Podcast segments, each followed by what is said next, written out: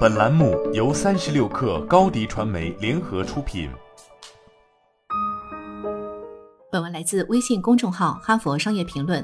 我们都会努力将时间用在一些感觉很吸引人的事上，但事实上有很多无聊的工作也必须做，无论是洗盘子、整理文件、输入数据，还是那些繁琐但重要的任务。当然，即便我们知道这些事都在分内，要坚持下来也并非易事。所以，当工作乏味时，要怎样才能坚持下去呢？研究人员从很多角度探讨了这个问题，以了解我们如何培养自身的毅力，以及如何坚持去做我们所关心的事情。研究表明，当人们跟踪自身进展、受到奖励或任务变得更加有趣时，人们坚持的时间就会更长。研究发现，在很多情况下，人们过早地停止工作，不是因为他们没有足够的动力，而是因为这些任务本身不需要多少注意力。通常，旨在提升毅力的各项策略会涉及调整工作内容本身。不过，你没法把刷碗变成一项非常令人兴奋的事情或饶有兴趣的智力挑战。与其耗费大量精力去让无聊工作没那么枯燥。有时候，将这些工作与其他需要更多注意力的工作搭配起来，反而会更有效。我们将这个理念称为正切沉浸。我们首先通过一项简单的实验记录了这种效果。该实验旨在衡量正切沉浸对参与者刷牙时长的影响。我们告诉参与者，他们刷牙越久，牙齿就越干净。然后告诉他们，想刷多久都可以。一个组别将观看自然风光视频片段，并配有音乐和大自然的声音。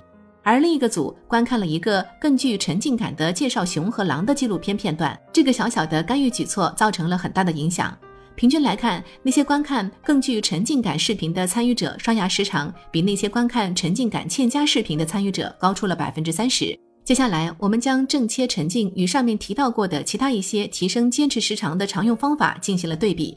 在一项研究中，我们要求三个组的参与者尽可能长时间地做一个简单的体育动作。同时还得从事第二项活动。控制组盯着一个在屏幕上移动的点，第二组观看一幅美丽的水下图片并倾听钢琴曲，第三组会阅读一个具有沉浸感的故事。阅读沉浸感故事同时运动的参与者坚持的时间比控制组的长百分之十。不过，观看漂亮的图片同时倾听非沉浸感音乐并没有提升坚持时长。最终，两项额外的调查探讨了这个方法关键限制。人们在同一时间只能注意这么多。正因如此，只有在两项任务共同占据大部分人们的注意力上限时，正切沉浸才会提升坚持时长。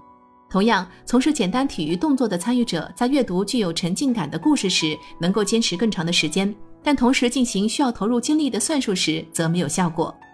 因此，个人、管理者和组织在一开始该如何利用正切沉浸的力量呢？很多人在其个人生活当中已经对这一效应有了直观的了解。例如，在健身房倾听具有沉浸感的音乐或播客，便是现实世界中正切沉浸的好例子。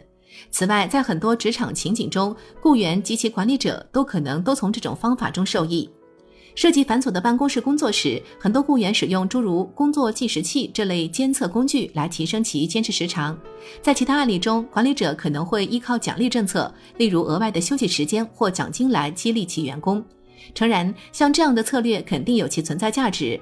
然而，我们的研究显示，正切沉浸可能对于那些不需要多少注意力的工作任务来说会更加有效。这或许意味着可以鼓励员工在整理文件时听有声读物、清理办公桌时看视频或塞信封时阅读新闻。枯燥的任务是无法逃避的，当然，我们都应该尽自己所能，用颇有吸引力的活动来填充工作和生活。但鉴于低注意力工作在个人生活和职业生活中的普遍性和重要性，寻找能够坚持这些行为的方式，将让我们所有人受益。正切沉浸便提供了一个简单而又有效的策略，能够赋能所有人坚持自知该做的工作，继而提升个人生产力、组织成功概率以及整个社会的福祉。好了，本期节目就是这样，下期节目我们不见不散。新媒体代运营就找高迪传媒，微信搜索高迪传媒，有效运营公众号、抖音、小红书，赋能品牌新增长。